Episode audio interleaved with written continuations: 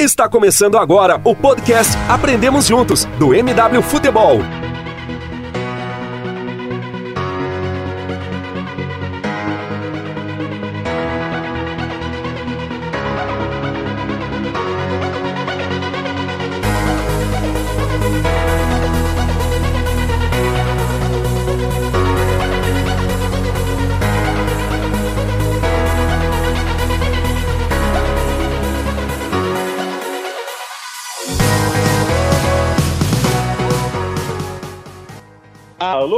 Ouvintes da MW Ball, com o podcast Aprendemos Juntos, estamos no ar, eu sou Felipe Henrique. E nessa prévia para o Campeonato Brasileiro que se inicia nesse final de semana, iremos falar sobre o futebol nordestino com muito prazer. Estou aqui substituindo Galante. Com certeza está pegando uma praia nesse momento, mas agora é, estou aqui substituindo ele para falar com essas feras sobre futebol nordestino é, contando, claro, com a sua participação. Você que está ouvindo pelo Spotify, pelas demais plataformas, sabe você também ouvindo é, os nossos anticasts, gostou, tá ouvindo esse? Já fica aqui, já vou te falar uma coisa, hein? Vai lá no nosso canal no youtube.com/barra mwfutebol, já curte o nosso canal, já assina o nosso feed, já vê os nossos links, os nossos vídeos. Você gostar do nosso material, além, claro, mwfutebol.com.br para você se inteirar o que de melhor acontece na tática do Brasil e no mundo no futebol brasileiro e mundial. De cara, nesse podcast falando sobre a prévia do futebol nordestino para o Campeonato Brasileiro, eu gostaria de chamar aqui o nosso, que esse aqui já é a camisa 10 da casa, esse aqui já chegou Uh, fala muito de futebol nordestino, futebol espanhol, gosta do Real Madrid, é uma fã do Benzema que eu conheço. Gera Lobo, muito bom dia, muito, muito boa noite. Só o destaque inicial aqui do Aprendemos Juntos de hoje. Fala André, oh, fala André, fala Lipe, fala João, fala todo mundo que está escutando. Pois é, vamos aproveitar esse Brasileirão chegando aí, vamos falar dos clubes nordestinos, tem muita coisa para apresentar durante esse torneio. Sem dúvida, vai ser bem interessante. Além do G da casa no MW Futebol, meu querido amigo João Pedro Pereira, ele que é de Recife, fala muito do esporte, do Náutico, do Santa. E hoje vai falar do que, João? Muito boa noite, muito bom dia, muito boa tarde. Fala galera, depois de muito tempo aí, Pernambuco sem um representante na Série A, mas a gente segue firme e forte aqui, acompanhando todo o Nordeste, todo o campeonato.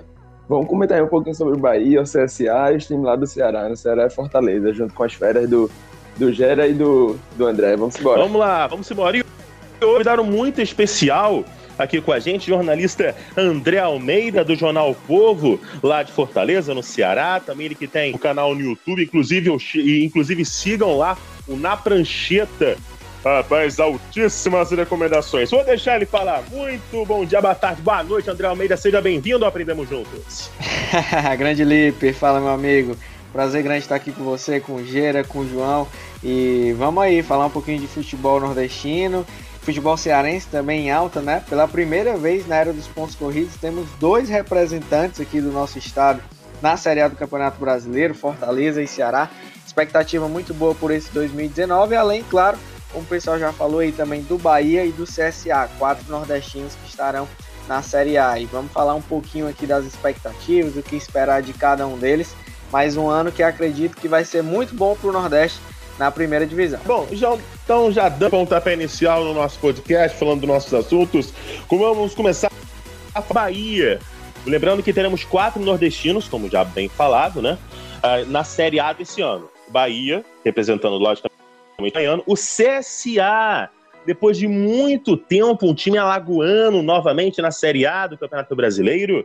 E também teremos o Ceará Sporting e o Fortaleza, é, de, representando o estado do Ceará na, no Campeonato Brasileiro da Série A. Vamos pelo tricolor da pelo Bahia, que apresentou o novo técnico antes do final do Campeonato Baiano, que foi campeão, o time do Bahia Esporte Clube, uh, apresentando Roger Machado, sim, ele mesmo, ex-técnico mineiro, ex-técnico do Palmeiras, que antes técnico do Grêmio também, onde teve aquele boom, né, onde teve aquele de grande destaque do time do Roger Machado. João, até o Bahia mudando a forma de contratar seus, seus treinadores para buscar um novo jeito de ver o futebol, né? Tentar jogar de uma outra forma, criar uma identidade do Bahia. E o Roger Machado busca dar um recomeço na carreira. Essa companhia pode dar certo, João? Verdade, Lipe. Como você falou, o Bahia tem mudado a forma de fazer futebol no Nordeste, tem se tornado referência, junto aí com Fortaleza e o Ceará, que vão chegar mais para frente. Mas o, o, o Bahia é o primeiro clube do Nordeste que realmente tenta colocar dentro de campo essa identidade de jogo. Começou aí, a gente pode citar o trabalho do Enderson, já vem com o Guto Ferreira, duas passagens do Guto, duas passagens vitoriosas com o título da Copa do Nordeste em 2017, mas também passagens turbulentas com a saída dele para o Internacional em 2018 com a demissão. E depois do Guto chegou o Enderson, que manteve algumas coisas do trabalho de Guto e melhorou, pôde estar tá implantando essa identidade de jogo mesmo no Bahia, uma identidade maior, com maior posse de bola, de querer controlar o jogo, uma identidade que dentro do Nordeste é, tem, sido, tem sido referência. É, o, o Ederson fez um bom trabalho em 2018, chegou, perdeu o título da Copa do Nordeste, mas foi, foram jogos muito em cima. Depois, durante o Brasileirão, conseguiu estabilizar e fazer uma boa campanha.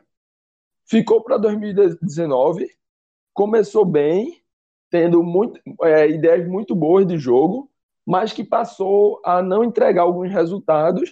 E a gente sabe que, como é o futebol brasileiro, a gente sabe como o futebol brasileiro é imediatista Exato. e cobra resultados. E aí, Anderson acabou sendo escolhido como o bode expiatório né, do Bahia. Claro que ele também cometeu alguns erros. Claro que nem tudo eram só flores, mas ajustes que poderiam ser feitos e provavelmente seriam feitos no decorrer das competições. Mas aí Anderson teve seu trabalho interrompido, mas é, a, o Bahia foi rápido e contratou o Roger, que é um treinador com a mesma filosofia de jogo. Então você tira o Anderson, acaba com o trabalho do Anderson, mas não acaba com a filosofia com que o time tem pensado o futebol, com que o time quer ver o futebol em campo. Exatamente. Traz um treinador bem parecido e que vai dar continuidade a isso, não é, Gera? É, concordo, concordo. E eu acho assim, eu acho que o Bahia já, sumi, já subiu de um patamar tão, assim, sumiu tanto de patamar que acho que a cobrança até tá mais alta. Eu acho que o Enderson, eu, eu teria deixado ele mais tempo, eu gosto do Enderson, é, depois a gente vai falar mais dele no Ceará, mas eu acho, eu acho que sempre ele teve ideias muito boas, seja no Bahia, seja no América, por exemplo, e e aquilo que você disse, o Roger é, não, não vai mudar tanto assim a, a ideia, a filosofia, pode mudar um pouco aqui o modelo de jogo, algo assim, mas é, vai manter assim a mesma ideia. Tem um elenco extremamente qualificado, principalmente do meu para frente. Eu acho que ainda precisa contratar alguém ali para para zaga, principalmente. Mas eu vejo o Bahia com ótimos olhos, uma equipe que cresceu muito, vem crescendo demais, né? é, virou até espelho para alguns times do, do Nordeste, como Fortaleza, como Ceará, e tem um elenco para brigar muito bem ali, até do décimo para cima. Eu acho que se organizar tudo, se o Roger trouxer o que ele sabe para dentro de campo, tem chance sim. E é aquela coisa, ver o Roger numa equipe que mesmo que cresceu muito nos últimos anos, é, é, que fica num, num, patamar, num nível de obediência menor do que, por exemplo, Palmeiras e Grêmio, dois dos maiores do Brasil, eu acho muito interessante. É, elenco menos, menos, como dizer, é, menos pesado, é, sempre quis ver o Roger nisso, né? Menos, bada, menos badalado. Menos badalado que é o Palmeiras, por exemplo, que tem a cobrança para ser campeão. Isso, sempre, isso. Né? E aí eu acho que pode deixar, pode deixar ele trabalhar mais, porque o problema do Roger, querendo ou não, é, é gerir o elenco, porque ideias ele tem. Então, é, não sei o que, que o André acha, nosso convidado, mas dou a bola para ele para falar o que, que, ele acha disso. Eu concordo. E o Bahia, é, até pela questão orçamentária, né? O Bahia, se a gente for pegar é, dois dos outros nordestinos que estão participando da Série A, o Ceará e o Fortaleza, o Bahia sozinho tem um orçamento superior dos dois cearenses juntos. Isso aí é muito sintomático, isso mostra bem o quanto que o Bahia está na frente dos outros nordestinos, até pelo que já vem é, nos últimos anos a gestão lá vem construindo, é um trabalho que tem crescido bastante, está é, tá se consolidando, né, anos seguidos na Série A, isso é muito importante. Acho também que briga ali na metade da tabela por uma Sul-Americana, como o Gera falou, principalmente do meio para frente, tem um elenco muito qualificado, tem Gilberto e Fernandão como opções de centroavante, tem um garoto cearense que é o Arthur, está emprestado pelo Palmeiras, Arthur Vitor, que joga muita bola. Acho que ainda não mostrou no Bahia todo o potencial que ele tem, porque é um garoto realmente muito talentoso. O Ceará tentou contratar ele, acabou não conseguindo. Tem também o Arthur Kaique, que é um cara que, na minha visão, joga muito bem ali no meio de campo, é um cara que, no meio de campo para frente, né? Bom na bola parada, um cara forte fisicamente. Acho que o Bahia, é, ajustando alguns pontos no seu sistema defensivo e o Roger encontrando esse ponto de equilíbrio, um sistema de jogo, um modelo que possa ser realmente equilibrado para impor um estilo de posse de bola quando joga em casa, mais dominante, mas que jogando fora de casa também mantém essa identidade. Eu acho que o Bahia é, tem tudo para brigar no mínimo ali pelo meio da tabela.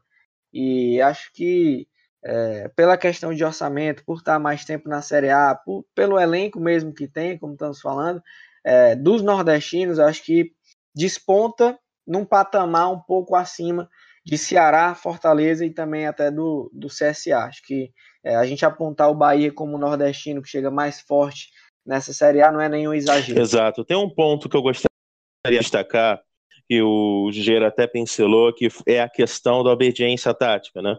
Você conseguir fazer com que o seu time obedeça, é, ou melhor, siga né, as direções táticas e técnicas que você estipula como estratégia para um campeonato, e são estratégias a longo prazo, e para um jogo, a curto, a, a curto prazo.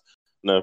E é interessante observar como o Bahia ele vem seguindo o modelo, como o próprio né? Tinha um Guto, agora melhorou com o Anderson, foi a tem, tem a chance de potenciar isso com o próprio Roger Machado, o que a gente não vê em algumas equipes da Série A, que é até a possibilidade de você conseguir recuar uma ideia de jogo para conseguir o um resultado lá na frente. Pelo imediatismo presente no futebol brasileiro, isso é quase impossível, né? É interessante, né, João, ver como o time do Bahia, ele já vem indo manter uma estratégia desde o Guto, como você bem destacou, sai na frente diferentes equipes, até por saber qual é a ideia de jogo que estabelecer no clube, diferente de outros times que buscam apenas treinadores e jogadores para conseguir o resultado devido ao imediatismo. Né? Com certeza, Lipe. É, e a prova disso, não só no futebol profissional, com, com a gente vendo aí essa evolução, que é a evolução da ideia de jogo, do modelo de jogo, de Guto para Anderson, de Anderson para Roger. A gente pode ver também que o Bahia acaba de contratar para o seu time sub-23, o time de aspirante, que, que deve jogar o Brasileiro de aspirante, e o Dado Cavalcante, que é um treinador dessa nova safra, um treinador considerado desses jovens estudiosos, tal qual Roger, é, que, que já tem ampla experiência no profissional, tanto que comandou o, o Paraná na reta final da Série A e agora no estadual. Tem, ele é pernambucano aqui, então conheço bem. Tem muitas passagens por Santa Cruz, Náutico, também pelo Paysandu. E o Bahia acaba... Já treinou o Ceará também. Isso, já treinou o Ceará. É um cara assim, com ampla experiência profissional e que está completamente dentro desse padrão de jogo que Anderson traz, que Guto trouxe e que está com o Roger. E é o cara que vai comandar a base agora, né? Vai comandar o time de sub-23 de transição. Então a gente percebe que desde as suas categorias de base, o Bahia está implementando essa, essa filosofia de jogo, né? Tem uma ideia clara, diferente do, de grande parte dos clubes brasileiros. É, é, eu fico particularmente bastante feliz em ver isso. Quero saber de vocês quais as projeções que vocês fazem para o Bahia nesse Campeonato Brasileiro. Vocês colocam esse time brigando por posição, quem sabe até sonhando. Algo que passou batido no final da temporada passada, não sei se vocês lembram. O Bahia, no final do campeonato, está brigando para Libertadores. Matematicamente, a chance de Libertadores, assim como o Botafogo. Claro que nas rodadas finais se consolidou o G6 com o Atlético Mineiro, com São Paulo, né? Mas firmeza, a Bahia estava com chance, ou seja, é um trabalho que vai, ele colhe frutos a longo prazo. Ele é algo que pode ser fortalecido. Mas quero saber de vocês qual é a projeção que vocês fazem do Bahia em questão de tabela e do que vai brigar nesse campeonato pelo Gira. Cara, assim, é, se, se é, deixarem o Roger trabalhar, se deixarem o Roger é, achar o seu modelo, achar sua forma de jogar, o que vem achando já, desde que chegou, a equipe já tem mostrado uma evolução muito grande. Eu acho que o Bahia tranquilamente ele fica no mínimo ali, pode, se deixar trabalhar, claro, ali no mínimo no, no décima colocação, nona colocação, garante a Sul-Americana, garante a Sul-Americana pela força do elenco e tudo mais. E se bobear, pode brigar, brigar por Libertadores. É, eu acho um time extremamente talentoso, eu falo isso muito no meu Twitter com as contratações do Bahia, que é um time que assusta, principalmente do meio para frente. Mas claro que isso não, não é só isso que vai servir. Tem que manter regularidade, tem que manter, tem, não pode tomar muito gol, tem alguns problemas ali na defesa, mas é um time muito bom e eu acho que tem força sim para beliscar ali uma nona colocação ou décima colocação. Uh, João? Lipe, é, eu, eu, na minha projeção eu coloco o Bahia ali a partir do décimo segundo. Não sei, não vou arriscar uma posição exata, mas acho que o Bahia consegue garantir pelo menos uma Sul-Americana com tranquilidade. E dependendo do que for o campeonato, dependendo das contratações, pode até brigar mais para frente, por nona colocação, oitava, e aí está totalmente inserido no contexto de Libertadores, né? A gente sabe que com a vaga da Copa do Brasil acaba sobrando vaga ali para o sétimo, oitavo colocado, e aí está completamente inserido dentro da briga. Acho que hoje o Bahia precisa de alguns reforços pontuais, principalmente um zagueiro para jogar ao lado do Lucas Fonseca, um lateral direito, talvez ali para brigar com o Nino, com o Nino Paraíba, que tem sido bastante criticado, mas já mostrou uma evolução com a chegada de Roger, tanto na final do Baiano quanto no jogo no 4 a 0 na Copa do Brasil sobre Londrina. Nino foi eleito o melhor do jogo, com gol, assistência, jogando muito. E acho que um atacante, talvez um atacante de lado para disputar com Arthur Caíque, Arthur Vitor e Elber. E talvez um goleiro, um goleiro reserva, porque o Bahia tem o Anderson, que é extremamente criticado, mas defendeu pênalti tudo na final do estadual. O Anderson, reserva do Douglas, que é um bom goleiro, Douglas, mas vive constantemente machucado. Então talvez o Bahia precise também de mais um goleiro. Com essas contratações aí no perfil do Roger, acho que pode brigar sim ali pelo entre o 12 e oitavo colocado. Interessante, ainda tem um garoto, esse Ramires, né, que é muito talentoso esse garoto, né? E vai jogar com liberdade, né, no lugar o, olho nesse Ramires. André, a sua projeção do Bahia? Lipe, eu concordo com os meninos, com o Gera, com o João, acho que é mais ou menos por aí. É, o Ramires realmente, você falou e tocou bem, chamou até a atenção de vários clubes do eixo, né, do, sim, sim. do Brasil e também até do exterior. E é um cara muito talentoso, seleção é, de base, o cara que tem um futuro brilhante pela frente. Acho que é um, um, talento, mais um talento muito bom revelado pelo Bahia. E acho que também vai brigar ali do meio para cima da tabela. Acho que talvez projetar um time que brigue por para beliscar uma vaguinha ali por Sul-Americana também não é exagero, porque tem um treinador também que é um cara muito vencedor, é, o Roger que já tem feito esse Bahia evoluir ainda mais. Vocês destacaram aí muito bem a questão de continuidade de trabalho, né, de modelo de jogo, na verdade, de filosofia. E a gente vê um Bahia crescendo nas mãos do Roger, um time que cada vez mais é, procura manter a posse de bola, tenta construir jogadas através de passes curtos, com triangulações, jogadas pelas laterais do campo. Tem também uma ligação direta para o Fernandão, para o Gilberto. É um elenco que possibilita variações, possibilita alternativas. Então, para um campeonato longo, como é o brasileiro, é, você, não precisa, você não basta ter um time, mano, você tem que ter um elenco. E acho que o Bahia tem um elenco qualificado e a gente sempre vê um dos grandes fica meio claudicante, né? Um dos grandes que a gente nem imagina que vai brigar ali na parte do meio para baixo da tabela, mas acaba que acontece. No ano passado, por exemplo, o Corinthians, né, em determinado momento chegou a ser ameaçado Sim. ali nas, perto da zona de rebaixamento. Ninguém esperava por isso. É, o, o Fluminense também brigou sempre na metade de baixo. O próprio Santos começou bem, depois teve uma queda. Então, com um, um, um cenário que se desenha, algum desses grandes também que acaba não des, despontando, deslanchando como é esperado, o Bahia pode perfeitamente vir a ocupar é, esse espaço. Então, acredito também, concordando com os meninos aí, que o Bahia briga ali do meio para a tabela por uma Sul-Americana e pode até beliscar uma Libertadores. Aí, projeções otimistas e não tem por que ser diferente, né? Acho que eu também estou bastante animado. Meu candidato a surpresa no campeonato é o Bahia, sendo bem sincero, junto com o Fluminense e o Fernando, Diniz, acho que são dois projetos tem tudo para surpresa. Da Bahia, vamos para Alagoas. Vamos falar do CSA, que também após, olha, 31 anos que o CSA, é, 31 anos como equipe, ela não disputava uma, uma Série A do Campeonato Brasileiro, e agora o CSA retorna à Série A com um técnico que eu particularmente gosto bastante, que é o Marcelo Cabo. Acho um técnico muito talentoso.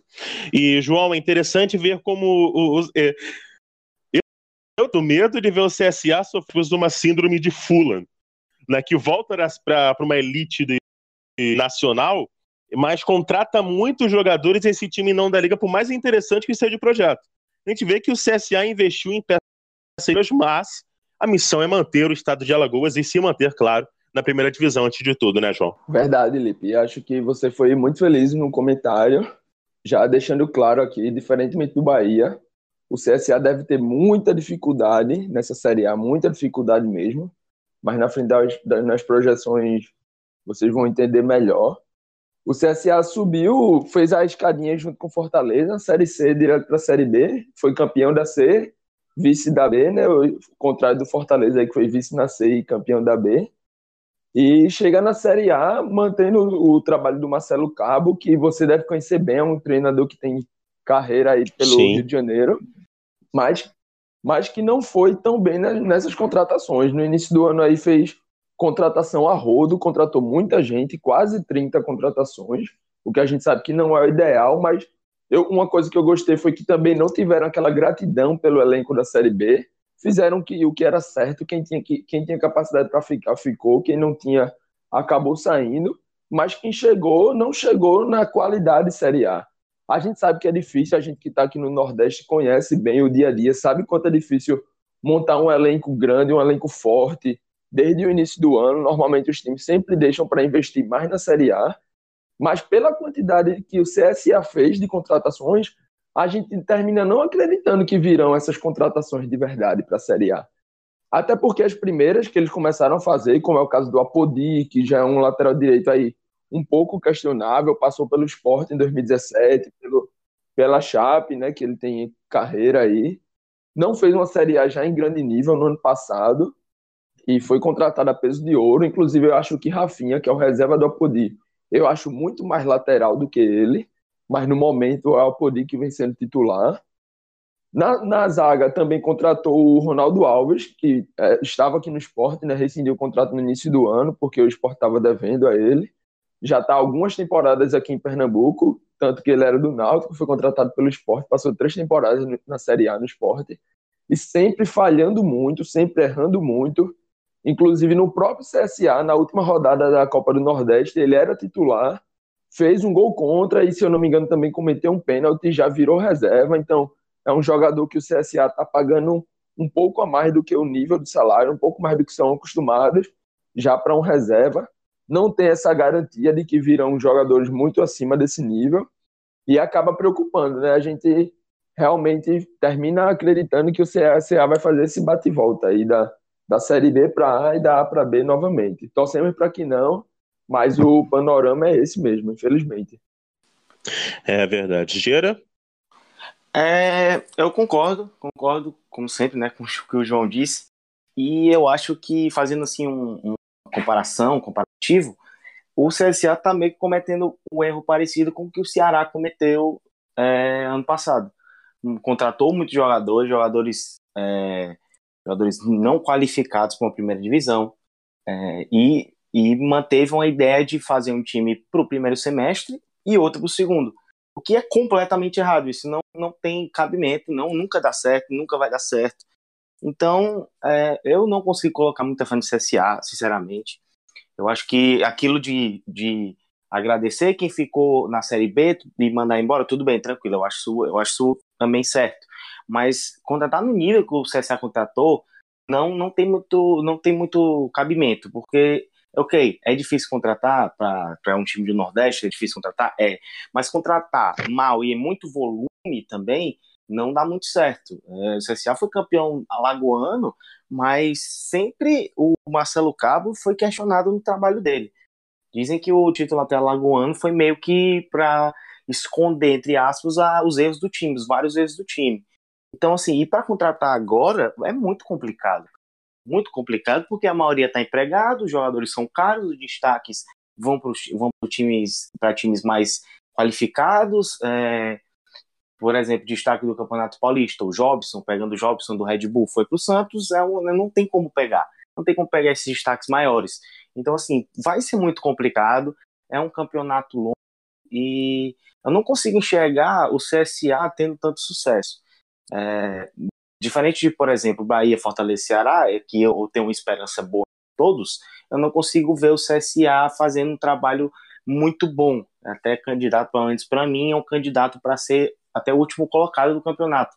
Mas vamos, vamos ver, vamos ver como é que o Marcelo Cabo vai, que é um cara já experiente, é um cara que, que já está aí há muito tempo, vamos ver como é que ele vai tratar esse elenco que ele tem, para que ele use da melhor forma as peças que ele tem. O time ainda precisa contratar muito, está indo atrás de, de, reforços, o dinheiro é precário, isso acontece. É. Mas vamos ver como é que o CSA vai, vai nesse, nesse retorno, como é que ele vai se comportar nesse retorno na primeira divisão. André? É, na mesma linha dos Minos, acho que também o planejamento lá não foi muito adequado, né? Porque é, acabou gastando muitas fichas nesse começo de ano e em nomes contestáveis. E se a gente for ver que o grande foco, grande objetivo de é, principalmente os quatro nordestinos, né, que nós estamos pegando aqui eles como mote, é ficar na Série A, tem que fazer campanha de manutenção. Eu acho que o grande objetivo deveria ser o planejamento que visasse isso. Não sei se o CSA também trabalhou dessa forma. Tem alguns nomes assim mais conhecidos, mas que não são jogadores também que estão tão em alta assim, né? Os laterais, por exemplo, a Apodi, que já tem 32 anos, o Armeiro também é um cara que tem 32 anos. Tem o próprio Madison, que estava aqui no Fortaleza, né? Acabou não jogando com o Rogério Senna, também 32 anos, meia, mas que estava meio fora de forma. Aí você tem o garoto Matheus Sávio, que vem emprestado do Flamengo. Tem o Didira, que é o grande destaque do time, mas que também é, tem 30 anos. É um time que tem uma, uma média de idade muito alta. Isso para um campeonato é, de pontos corridos longo é perigoso, né? Porque a gente sabe que o nível é outro, meu amigo. E você ser campeão estadual não é parâmetro de absolutamente nada. E o CSA ganhou nos pênaltis, né? O CSA foi derrotado para o CRB no segundo jogo do campeonato estadual, da final. CRB que é da segunda divisão. Então, foi eliminado na primeira fase da Copa do Nordeste, não conseguiu a classificação. Acho que é, esses resultados e a forma como tem sido conduzido o trabalho no primeiro semestre já é um pouco preocupante e dá sinais de que a Série, B, a série A vai ser muito difícil, vai ser complicado. É, como o Gera falou, não é sendo pessimista não, mas acho que é uma constatação um pouco da realidade de que o CSA está se assemelhando muito com o Paraná do ano passado, até antes do campeonato. E acho que isso pode ser bem perigoso. Acho que apostar em nomes, em medalhões, não é o caminho. A gente viu vários times nordestinos mesmo que fizeram é, essa aposta e acabaram não tendo resultado. No ano passado, Esporte e Vitória, por exemplo. E aí estão agora é, na Série B. Acho que é um caminho arriscado e para o CSA, que está voltando agora depois de tantos anos para a Série A, não sei se, se vai dar muito certo, não. É, a projeção ela é nesse pessimista, né? Acho que o grande João Guilherme. Há necessidade de perguntar sobre a projeção, porque é, obviamente, se livrar do Z4, né? Acho que você, o André, foi muito feliz quando citou o que o Gera falou é, o projeto está se assemelhando muito ao que o Paraná fez, né? E quando a gente acabou de falar de um Bahia que segue com projeções muito interessantes por manter uma filosofia, quando você bagunça tudo que você faz, você não sabe direito o que está fazendo, né? Aquela famosa. Você, para quem não sabe para onde está indo, não vai chegar a lugar nenhum. Então essa. É... Exatamente. E até porque até porque, Lipe, só complementando, Sim. desculpe te interromper, o, a, a, o CSA chegou na Série A de uma forma muito rápida. Ele subiu todas as séries de, em um ano seguido, né? Subiu, foi campeão da Série C em 2017, em 2018 já subiu da Série B para a Série A, então foi uma ascensão muito meteórica. É, às vezes, acho que a diretoria pode ter agido muito corretamente para que isso pudesse acontecer, mas não sei se eles estavam preparados para que isso acontecesse, Sim. entendeu? Às vezes é, você trabalha muito para conseguir o sucesso, para você chegar no topo, mas o mais difícil é você se manter nesse nível. E aí eu não sei se já tem a maturidade necessária o CSA hoje para conseguir é, esse, esse patamar de planejamento para uma Série A, de chegar realmente para brigar, para ficar. Então, é, acho que esse fator de ter sido tudo muito rápido também pode ser um, um um indicador de que às vezes acaba que o planejamento não deve sair, não sai da forma como deveria ser. Exato. E só para citar um exemplo de uma equipe que essa essa subida, né, essa montada muito rápida, a Chapecoense, pelo menos, ela tinha um projeto, né? Uh, você viu Sim, é um time exato. que, quando chegou na Série A, conseguiu se manter até hoje, né? Mas porque tinha realmente um projeto interessante, já visando a manutenção no seu primeiro, primeiro ano de Série A.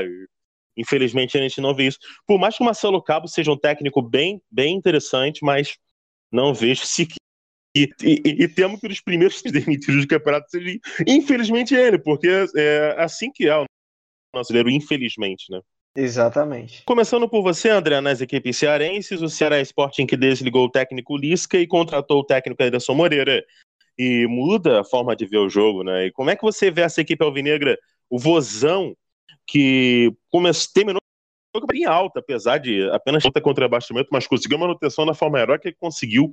Lisca sai no povo, e mas o Brasileirão desse ano tende a começar de uma forma tão bagunçada e o Ceará tão perdido como foi ano passado, né? No, com a Liga Nacional, porque você contrata, você não tem um projeto muito interessante, o seu técnico que saiu como herói agora é demitido, você perde uma final estadual para o seu rival que sobe de novo para a Série depois de tanto tempo. Vai ser duro o começo do campeonato pro, pro Ceará, André? É, Lipe, é verdade, até porque vai ter a missão, né, de apagar esse péssimo desempenho que teve nos primeiros meses do ano, como você bem falou, é, todos os objetivos do Ceará nesses quatro primeiros meses foram por água abaixo. O time não conseguiu vencer o tricampeonato estadual, né, que era um projeto da diretoria, não conseguiu a Copa do Nordeste, foi eliminado nas quartas de final para o Náutico, e aí até de uma forma que foi muito pesada para o técnico Lisca, porque ele usou o time reserva nesse jogo, acabou sendo muito questionado. E também na Copa do Brasil, eliminado para o Corinthians na terceira fase, uma eliminação que está dentro do script, mas que pelo contexto da obra acabou pesando como mais uma eliminação. E aí o Ceará agora aposta todas as suas fichas na Série A. O objetivo do Ceará em 2019, o principal, sempre foi a Série A. E o clube é, tem se preparado para chegar bem para o Brasileirão, justamente como você falou do início do ano passado, que foi o pior início de qualquer time na era dos pontos corridos, nas 12 primeiras rodadas. O Ceará não conseguiu nenhuma vitória. É, e aí agora a missão é de trazer uma campanha um pouco mais com um pouco mais de tranquilidade, né? E acho que até o projeto do Ceará não está totalmente errado. Houve erros, claro, no planejamento, mas essa troca de comando do Lisca pelo Anderson Moreira, que chega agora com essa missão de reconstruir um trabalho, mas acho que eu vejo com bons olhos. E muita gente até não entendeu a saída do Lisca, né? Até contextualizando um pouco para quem não acompanha muito o dia a dia aqui do, do Ceará, é, pode até estranhar, porque acha que realmente tem aquela imagem do Lisca que salvou o Ceará no ano passado e que foi o grande herói daquela campanha, mas na verdade, é, de lá para cá, muita coisa mudou. E o Gera também, que acompanha aqui muito o futebol cearense, sabe que por mais que o Lisca esteja na história do Ceará, mas teve muitos erros de planejamento, muitas decisões equivocadas, é, até a formação de elenco que o Lisca participou diretamente foi equivocada. É, o Lisca deu muitas declarações infelizes, inclusive é, criticando abertamente o próprio departamento médico do clube, expondo situações que não deveriam ser expostas. E o clima internamente também já não era mais o mesmo. Então foi tem um contexto todo para a saída do Lisca. Só contextualizando um pouco para quem é, ficou meio surpreso. Mas veja a chegada do Enderson com bons olhos. É um treinador que já desenvolveu bons trabalhos em pontos corridos. Nos últimos dois anos foi campeão da Série B com a América Mineira em 2017. Em 2018 levou o Bahia à Sul-Americana. E com alguns reforços que o Ceará está contratando também, é, o Bergson já está fechado, tem alguns outros nomes que estão bem perto de acertar, e vejo o Ceará com potencial de fazer um, um, uma boa campanha na Série A. Acho que, claro, o objetivo é a manutenção, o objetivo é a permanência, mas é, não acho que vai ter tanto sufoco como teve no ano passado, e nem vai passar pelo, pelo sofrimento que teve nesse começo de 2019. Até porque, como eu falei, esse contexto todo acabava pesando. E os resultados vieram também muito em conta disso. Com essa mudança de comando técnico, o contexto passa a ser outro e a tendência é que os resultados também sejam diferentes. É, acho que o André já falou tudo, mas é, falando um pouco sobre isso, creio que o, é, o, o, Ceará é, é muito grato, é totalmente grato, a torcida é grata pelo que o Lisca fez. Isso aí não tem e não vai apagar o que ele fez, entendeu? Não vai apagar o, o que ele salvou o Ceará de maneira incrível e tudo mais. Só que estava impraticável o Lisca no Ceará. Eliminações, as atitudes dele, tanto com o elenco, tanto é, expondo o que não deveria ser exposto com departamento médico, como bem disse o André, pesaram. Não, não tinha clima mais, não tinha clima para continuar. É, decisões dele também dentro de campo, botar um time reserva contra o Náutico, nas quartas de final é, de Copa do Nordeste, foi um erro muito grande. Um erro muito grande. Não, não pode fazer, não pode ter esse tipo de atitude. Então, é, eu acho que a chegada do Anderson é boa, mas o problema é é uma mudança de modelo de jogo muito grande de uma hora para outra também, porque o que montou o elenco foi o Lisca. Do, outro, acho que o grande problema do Lisca também é montar elenco, é começar o ano com o time e, e montar ele mesmo, montar o elenco. Não deu certo com o Ceará outra vez, não deu certo com o Paraná também há pouco tempo, e não deu certo com o Ceará de novo. É um problema escancarado dele, é um técnico que eu assim, eu aprendi a gostar, aprendi a entender o que ele quer fazer, mas é um técnico para situação emergencial, ponto final. Mas saindo um pouco do Lisca, bom, o Anderson Moreira chegou, ex-Bahia, tem uma ideia de jogo diferente do Lisca, é um cara que gosta de ter a bola, gosta de o jogo, e o elenco do Ceará, não vou dizer que, que, que é perfeito para o que ele quer, mas tem jogadores bons para isso, tem jogadores que ele pode recuperar, como o Juninho, é, que, vem, que vem bem regular, não vem, não vem bem, é, quando voltar de contusão, de contusão o, o Juninho Quixadá vai ser um cara extremamente importante. Tá chegando o reforço, tá chegando o Beckson pro ataque, que vai finalmente ser um cara. Claro, não é um cara incrível, não é um cara que vai pegar a camisa e não vai largar nunca, não, não é, mas chega para é, consertar um erro muito grande, que é essa camisa 9. O Roger não. O Ricardo Bueno é, se esforça bastante, mas tecnicamente também não é jogador de primeira divisão. Então, é, Anderson também está avaliando outras contratações, como a do Thiago Galhardo, como a do Matheus Gonçalves, então vai, vão chegar reforços para o Ceará, necessita chegar refor necessitam chegar reforços, né? Então vai ser importante para ver como é que o Anderson vai utilizar também essas peças. É, e vai ser interessante ver como o Ceará vai, se, é, vai lidar com um técnico que gosta de mais ter a bola do que esperar o adversário chegar para roubar e sair em velocidade.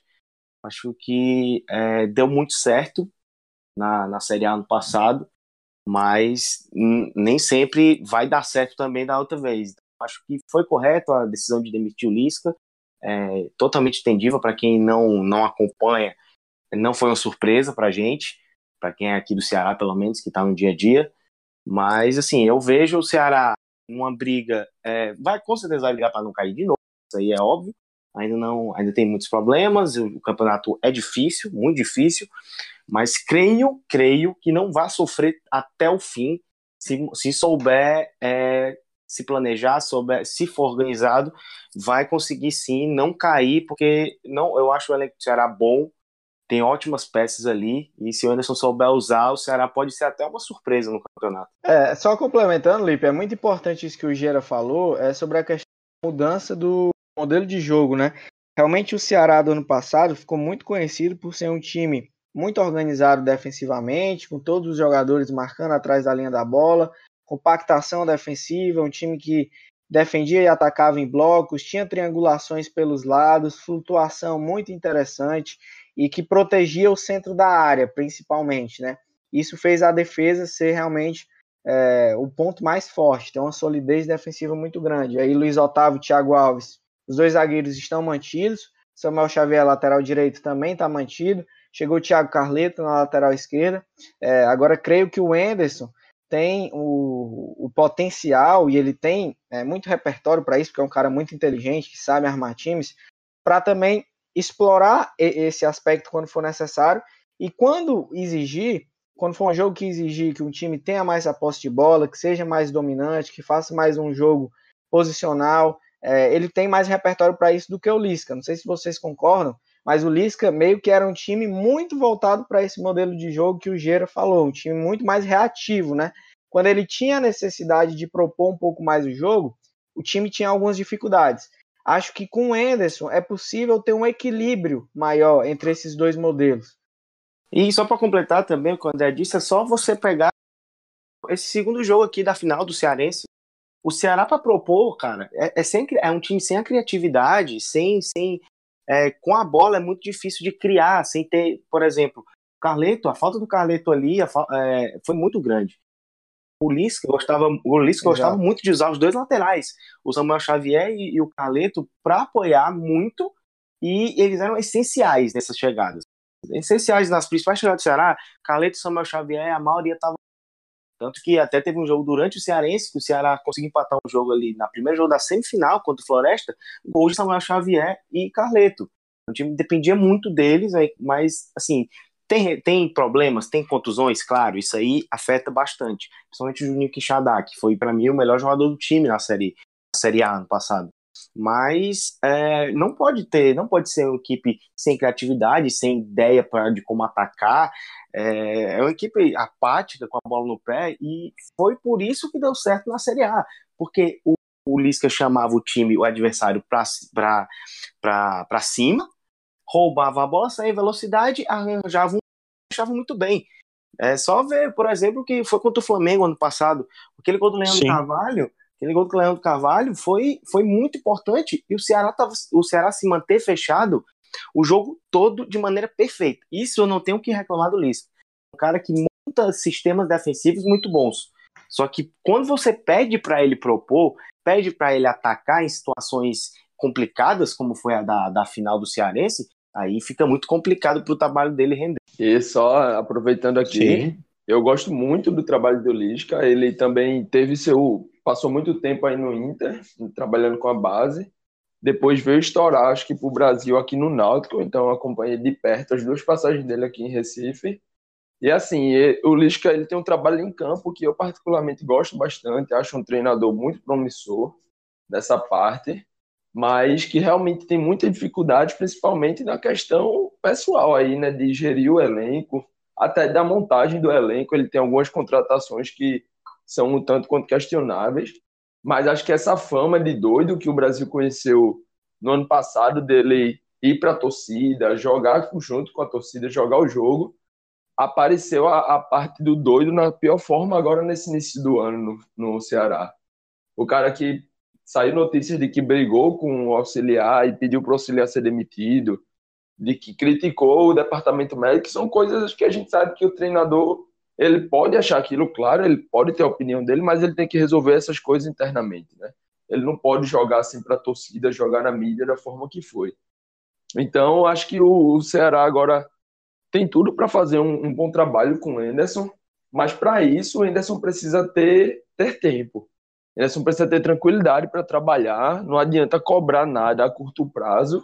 Acho que o, o Ceará já começa numa situação boa, porque estreia na Série A contra o CSA, mas todo mundo já viu o Anderson no América, todo mundo viu o Anderson no Bahia, e todo mundo percebeu que o Anderson não funciona já nas primeiras rodadas. O Anderson precisa de um tempo para colocar o seu modelo de jogo, fazer sua equipe funcionar.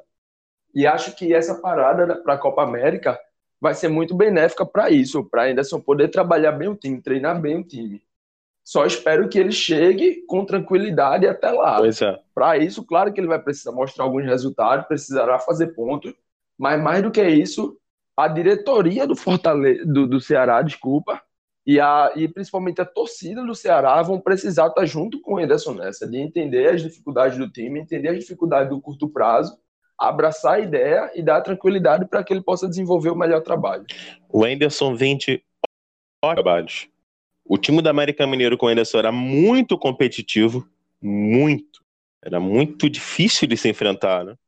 E no Bahia ele tem um começo complicado, realmente, porém o time cresce de produção, né? Então, é quando o Ramires entra no time, é quando o Jorge entra no time, né? E aí o, o Gregori, perdão, o Gregori entra no time, o meu mais encorpado, Zé Rafael, até que vinha uma fase na, na parte final, dá uma leve reagido. Vem de ótimos trabalhos o Anderson, acho que foi uma, boa uma boa atacada aí do Ceará Sporting. Projeções, senhores, como é que vocês acham que o Ceará vai realmente só lutar para não cair? Pega uma Sul-Americana, começando pelo André. Acho que é por aí. O campeonato do Ceará, a gente sabe que, assim como de muitos times, inclusive é, os outros que já falamos aqui, CSA e também no Fortaleza, que nós falaremos, é um campeonato diferente do de Palmeiras, do de Grêmio, do de Flamengo. Esses times vão brigar lá em cima. Agora o Ceará vai brigar contra o rebaixamento de manutenção. Todo mundo tem é, essa consciência, inclusive no próprio clube. E acho que tem material humano, tem capacidade para estar tá brigando por isso com tranquilidade, com menos sufoco do que foi no ano passado. Não é que tem um elenco extraordinário, é como falou o Geira, é um elenco que tem potencial a se desenvolver mais do que está sendo desenvolvido hoje. Então acho que o Ceará briga ali é, por uma sul-americana, briga ali entre um 13 terceiro, 14 quarto, décima colocação, vai ser mais ou menos nessa faixa aí de tabela que eu imagino que o Ceará esteja brigando ali, sempre acima da zona de rebaixamento. Gera? É, concordo, perfeito, perfeito, né? É, também acho que se o Anderson conseguir potencializar o que o Lisca não conseguiu potencializar, jogadores como, por exemplo, é, recuperar, entre aspas, o Leandro Carvalho, que voltou bem, estou bem regular, eu acho que o Ceará tem tudo para fazer um campeonato tranquilo em relação à zona de rebaixamento e também brigar ali por uma vaga na Sul-Americana, as últimas vagas ali, terceiro, décimo segundo, talvez.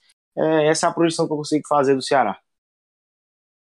Até porque teve um acréscimo na premiação, né? Então mudou. Ou seja, do 13 terceiro para o 12 segundo, pode ser interessante você naquela time montar o time titular para tentar o jogo, né?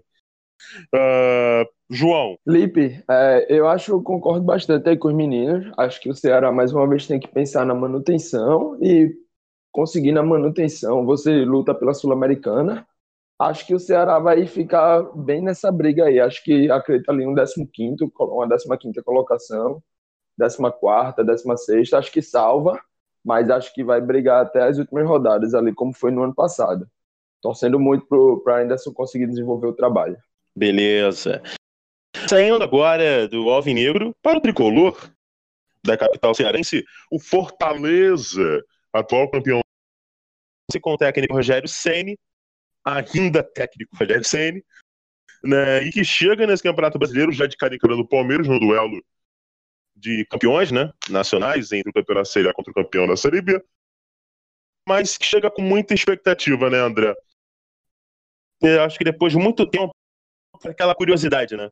Porque o Rogério Senna fez um ótimo trabalho dele, chega credenciado como campeão, traz, contigo, traz consigo a, toda a carreira gloriosa que teve como, ídolo do São Paulo. Você acha que você vê que assim, tem muito mais holofote hoje no, no Fortaleza, até no jeito que o Rogério Senna está fazendo o tricolor jogar? Tem, tem sim, Felipe. É, é claro que até para muita gente do sul-sudeste, né, acaba vendo o Fortaleza de Rogério é. Ceni, pessoal, o time do Rogério Ceni, acaba tendo um pouco dessa dessa alcunha aí, mas é fato que o Fortaleza é, já é grande, já é já tinha sua história, sua tradição antes do Rogério Ceni, claro que potencializou ainda mais, né, pelo nome que o Rogério tem, por tudo que já conquistou no mundo do futebol, enfim, a gente falar aqui do Rogério é chovendo molhado.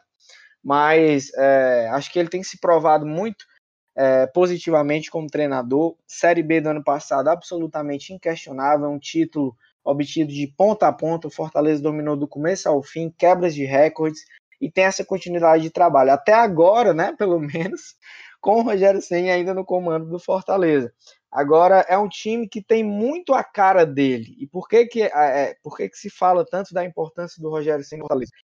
As ideias são muito claras de um time que tem a posse de bola, um time dominante, um time que tem alternativas, que procura saída, por, saída de três, que tem os extremos muito participativos, recompõe sempre um é, centroavante que é a referência, mas que sai da área para jogar como pivô, para abrir, abrir espaços para os companheiros, é um volantes que saem muito para o jogo, não só aqueles volantes marcadores, e a gente tem aqui como principal destaque o Felipe, que é um cara fundamental para o esquema do Fortaleza hoje.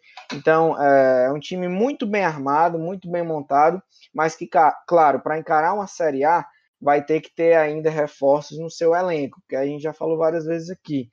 Para um campeonato tão longo assim, não basta você ter um time, você tem que ter um elenco. E o Fortaleza hoje chega bem estruturado, chega bem é, forte, está na semifinal da Copa do Nordeste, foi campeão estadual é, e creio que também tem um potencial a ser desenvolvido muito bom. E tem jogadores experientes também, o Wellington Paulista, Oswaldo, que já jogou Série A é, várias vezes. É, tem o Marcelo Boeck, que é ídolo aqui da torcida. O Felipe Alves, goleiro também, que vem muito bem. É, enfim, um time que o Gera também pode falar um pouco, mas que vejo que tem muitas alternativas para se desenvolver é, variáveis interessantes. Acho que o Rogério, como treinador inteligente que é, vai saber montar a equipe de acordo com o adversário também, cada jogo sendo uma história. Fez muito isso na Série B do ano passado. É um time que tem uma identidade, mas que também procura aliar sua estratégia, o seu modelo de jogo de acordo com o adversário. E acho que vai ser um diferencial também para essa Série A. Acredito que o Fortaleza, mesmo tendo também um orçamento bem abaixo do Bahia e um pouco abaixo do Ceará, mas tem condições também de estar tá brigando ali no mesmo nível. Tem o Chiesa também, atacante recém-contratado. Acho que é, depois de muitos anos o torcedor tricolor está muito empolgado e muito animado, não só por estar de volta à Série A, mas pelas condições que o clube tem hoje. Perfeito, perfeito. É, o André, de Fortaleza é, nessa década, quem acompanha, quem sabe, acho que nem até, até quem não acompanha tanto, sabe o que foi esse desespero até 2017. Até sair daquele inferno chamado Série C, Sabe que o clube batalhou muito, batalhou bastante e ver o Fortaleza é, virando uma marca muito grande, muito por causa do Rogério Senna, isso aí não tem como discordar, é muito legal.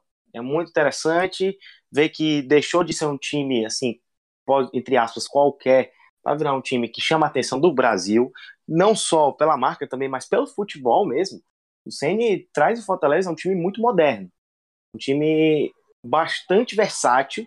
Por exemplo, é, não sei quando vai sair esse podcast, mas vai sair o nosso guia, né? Nosso guia DMW, e eu falei um pouco sobre Fortaleza lá, e eu falei que o Rogério Senna é um cara que não tem, em tese, um, um, um, um esquema próprio, só um esquema. Ele gosta de mexer na série, na série B usou muito 4-2-3-1 barra 4-3-3.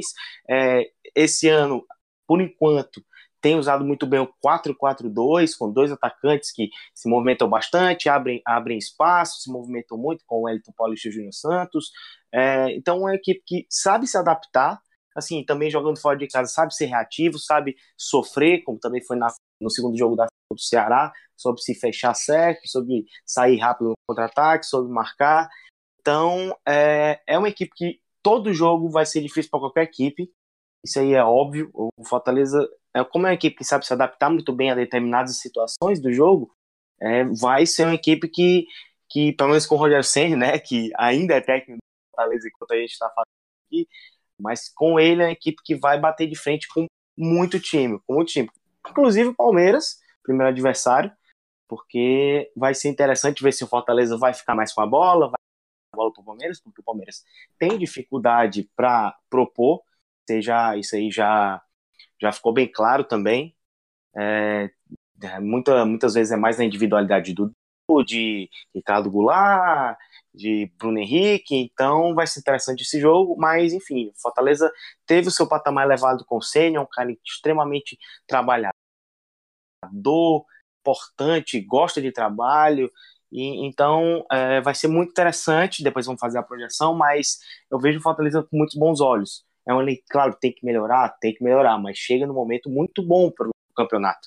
Chega no momento excelente. Finalmente o Ceni achou o melhor time, achou o melhor esquema, achou a forma certa de jogar.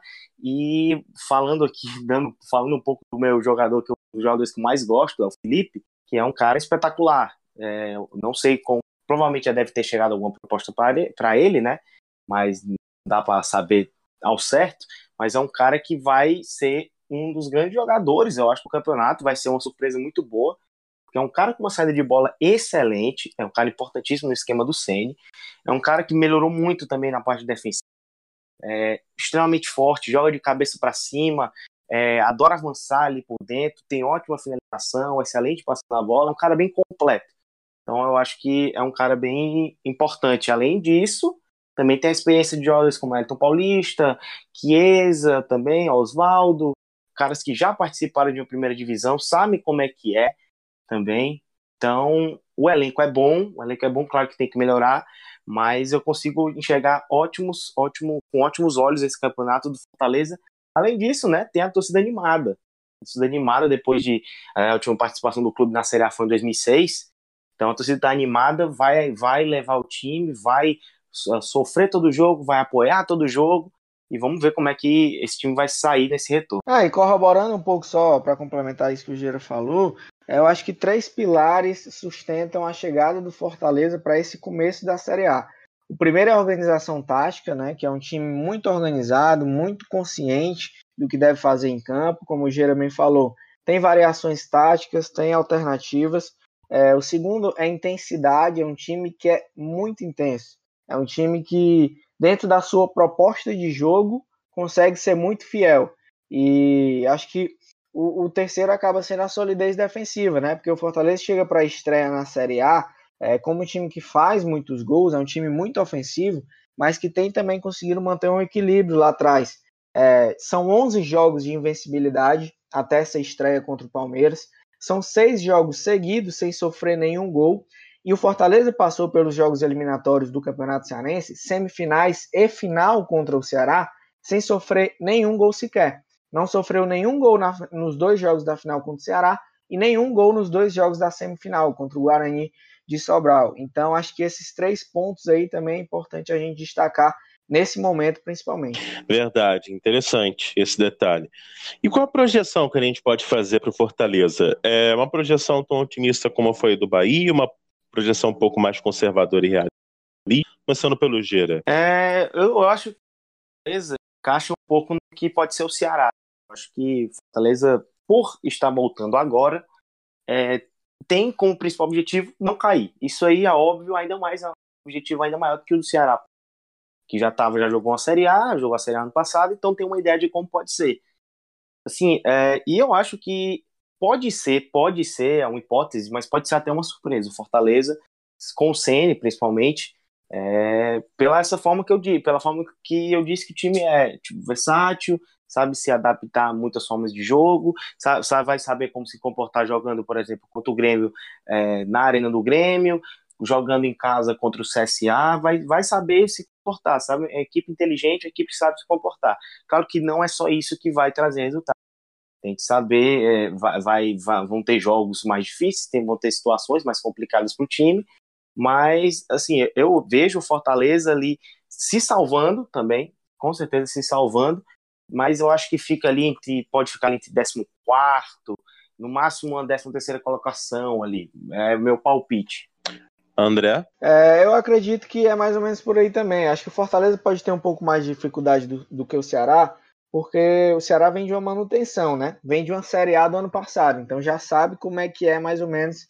É, já sabe mais ou menos o que é que vai encontrar. O Fortaleza vem de um longo período de 13 anos sem estar na Série A, que é considerável também, e que, é, assim como o CSA, em 2017 subiu da Série C para B e já subiu da Série B para A também. Mas, diferente do CSA, eu vejo a diretoria do Fortaleza mais madura, mais preparada para esse momento. O planejamento, vejo que foi elaborado de uma forma mais consciente.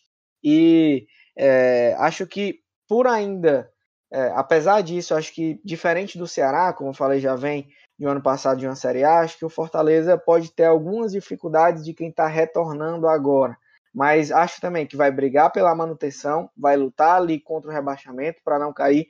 Mas vejo também com totais condições e possibilidades de estar tá brigando ali é, entre 15 e décimo, décimo lugar, nessa faixa da tabela mais ou menos.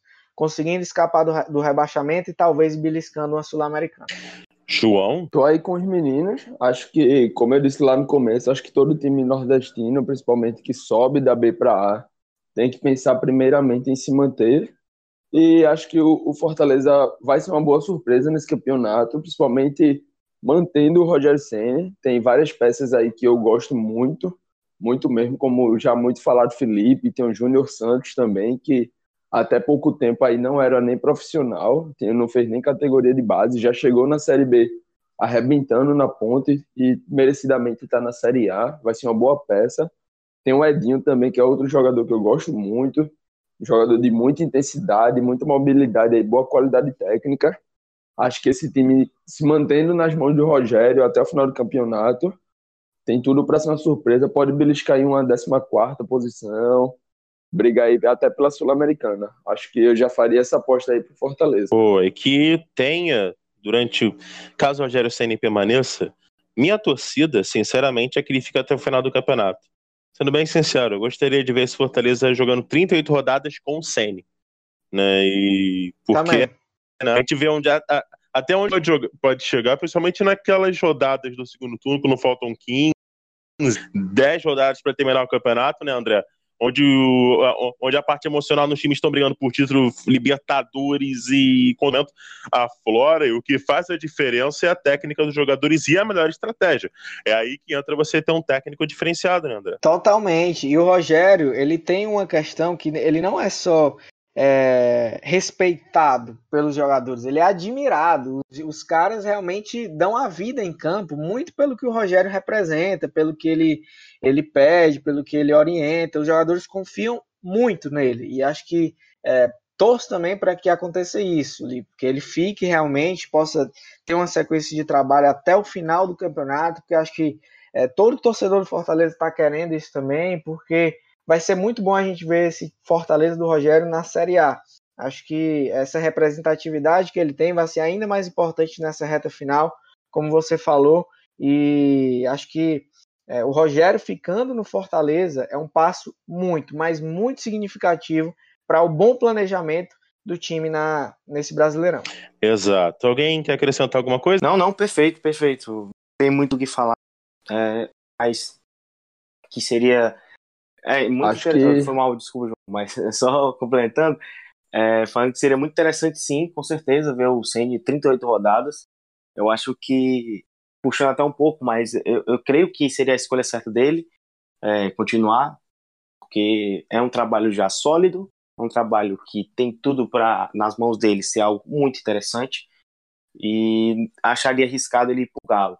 Só uma complementação, mas que seria muito bom para Fortaleza, até para o futebol brasileiro, ir para o Sene, permanecer no Fortaleza, seria com certeza. João? Tô aí, mais uma vez, sempre concordando. Acho que podcast em altíssimo nível é assim.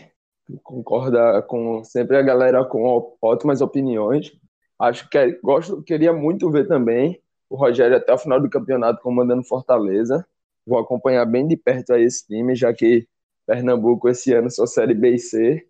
Vou acompanhar muito a Série A, torcer para que passe bastante aos domingos aqui para Recife, os jogos do Fortaleza. Estou numa expectativa bem grande.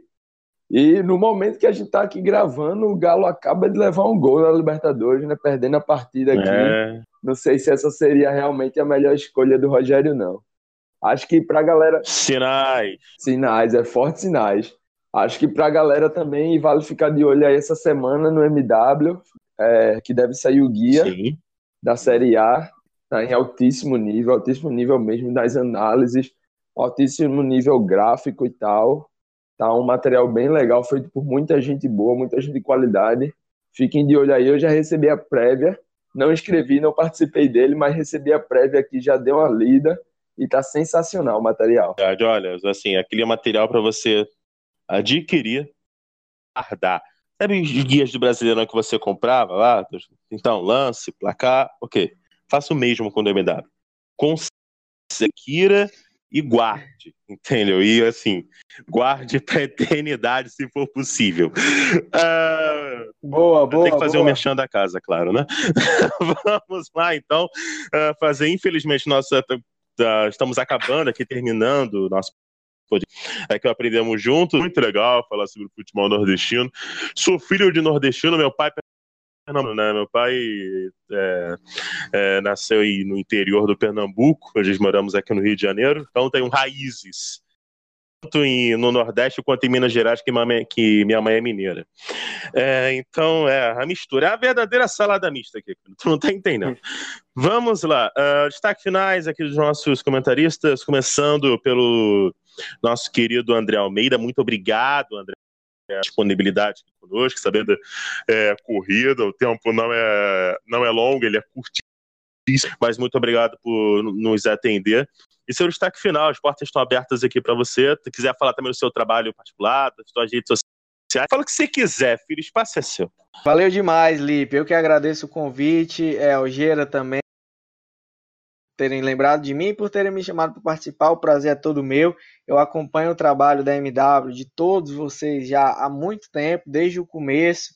É, converso várias, é, com vários amigos e colegas que estão trabalhando aí com vocês também. Um trabalho de muita qualidade, um trabalho realmente diferenciado, é, que foge daquilo que muita gente até da mídia tradicional faz, né? Então é muito interessante realmente a pegada de vocês de falar do jogo, de falar sobre futebol, falar sobre os acontecimentos táticos, explicar por que, que os eventos não são aleatórios, né? Que são padrões, coisas treinadas, enfim, é muito legal mesmo.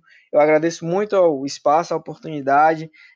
Estou é, sempre à disposição aqui quando vocês me convidarem, quando estiverem precisando de uma mão também por aqui. Estou disponível. Quem quiser também acompanhar nas redes sociais, arroba André Almeida C, André Almeida, que tanto no Twitter como também no Instagram. A gente está postando lá é, o nosso trabalho também, com análises aqui, especialmente do futebol cearense, informações do Ceará, do Fortaleza e também do Na Prancheta, que é o quadro que a gente faz aqui com análise tática voltada ao futebol cearense. Temos também o Footcast, que é o nosso podcast aqui voltado para o futebol cearense.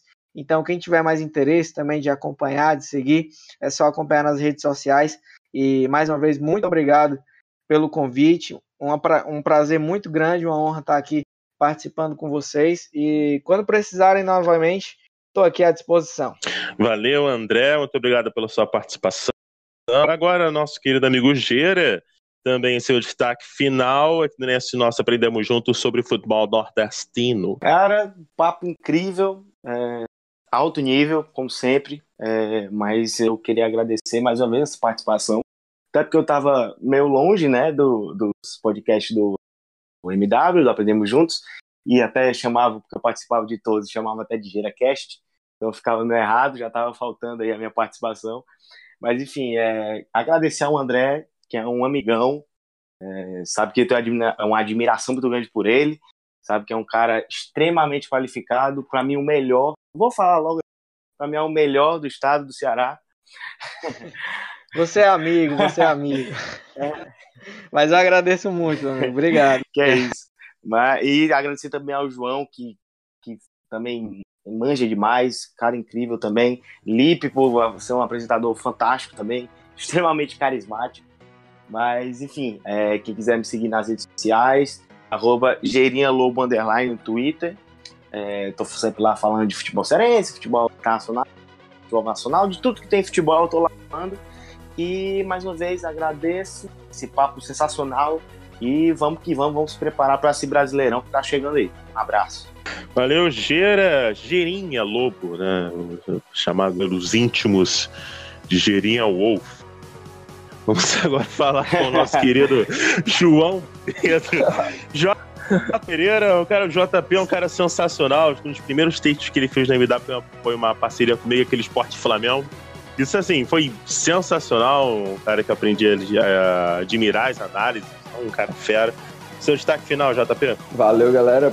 Primeiro dizer que é uma tremenda honra para mim estar ao lado de todos vocês. Gerinha aí, o André, que é um cara que eu já, tinha, já vinha acompanhando nas redes sociais, e o Lipe, como você disse, das primeiras análises junto com você, uma parceria que já deu certo desde o começo.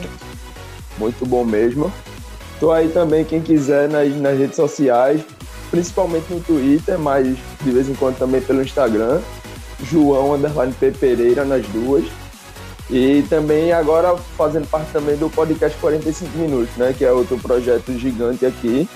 Não é tão focado em análise tática como o MW, mas é um projeto muito grande aqui, aqui de Recife, que já também já abrange a Bahia, o CSA e também o, o Vitória, ou, desculpa, também é o, o, o Ceará, o estado do Ceará, agora na Série A, né?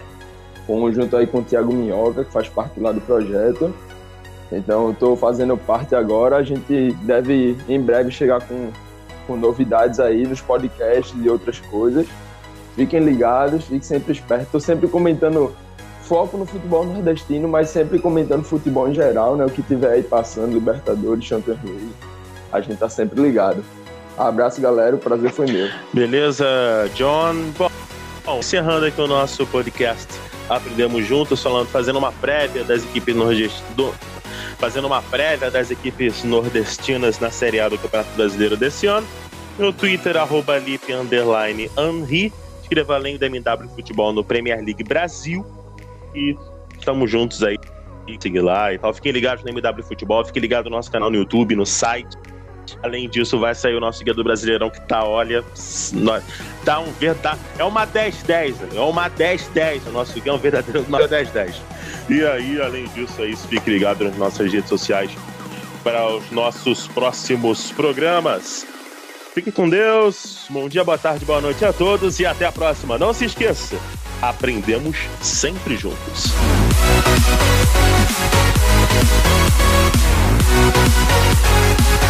We'll be right